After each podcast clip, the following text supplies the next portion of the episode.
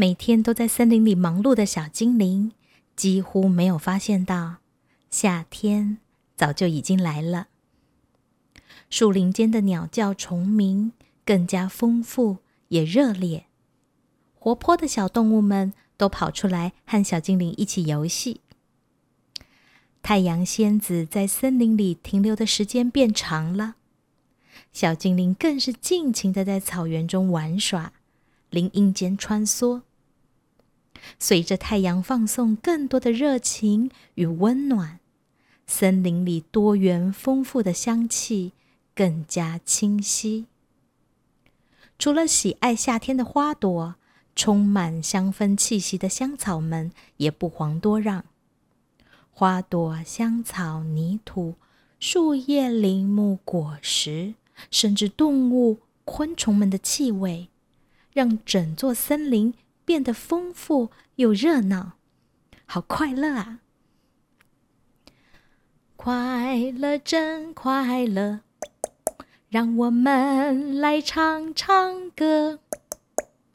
快乐真快乐，唱起歌来轻松又快乐。你来唱那高的音，我来唱那低的音，让它合在一起，啦啦啦！多美妙的声音，奇妙的声音，多美妙的声音，奇妙的声音，奇妙的声音。最近，小精灵每天都到瀑布那边玩。师傅曾经带他到瀑布下方，他们总是能够在那里待很久很久。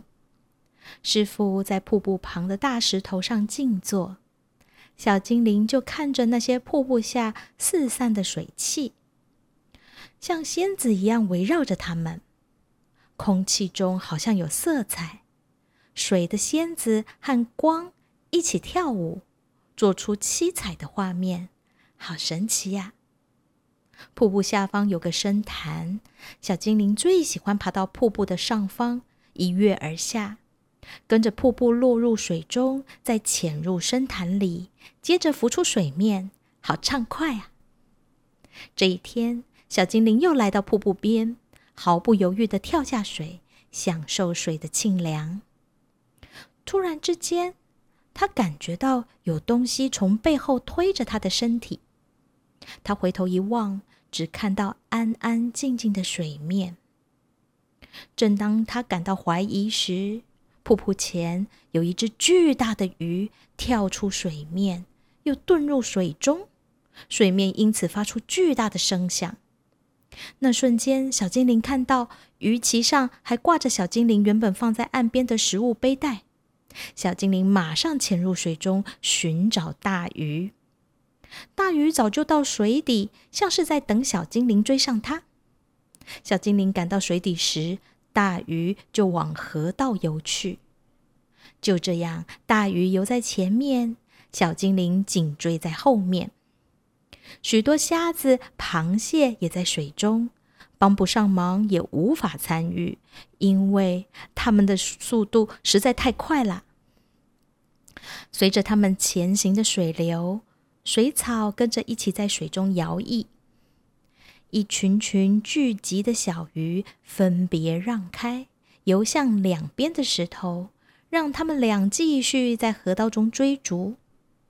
就在大鱼要闪躲河道中央的一块水中巨石的时候，小精灵赶紧跟上，抱住大鱼，双脚夹紧鱼尾。他用最快的速度拿下鱼鳍上的背带，又赶紧将背带背在自己的身上。大鱼并没有挣脱小精灵，小精灵便继续抱住大鱼，随着大鱼在这河里前进。大鱼带着小精灵潜到河里最深的地方，那好像是大鱼的家。小精灵之前从来没有去过，那里充满着美丽的岩石和矿物，还有许多不知名的水草围绕着它们。他们没有在水底停留太久，大鱼很快的带小精灵回到水面上。回到水面的大鱼开始加快速度，在水里与水面间跃动。小精灵似乎更掌握到在大鱼身上的平衡，它开始自然的骑着大鱼，像是驾着这匹水中的鱼马，奔驰在这条河水上的道路，真是太好玩啦！一阵子过后，大鱼速度变慢，缓缓靠近河岸。大鱼温柔的将小精灵推送到河岸边，大鱼将头露出水面。小精灵蹲在河边，伸出双手，轻抚着大鱼，也亲吻着大鱼。大鱼便很快的遁入水底，不见踪迹。小精灵像是做了一场在水里的梦，满足的微笑着。快乐真快乐，让我们来唱唱歌。快乐真快乐，唱起歌来轻松又快乐。你来唱那高的音，我来唱那低的音，让它合在一起，啦啦啦！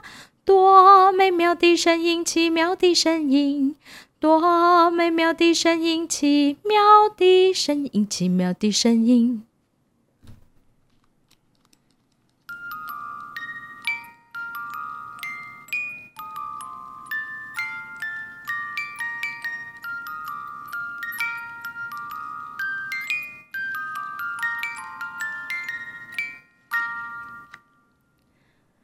原来水中的大鱼是想找小精灵一起玩耍呀！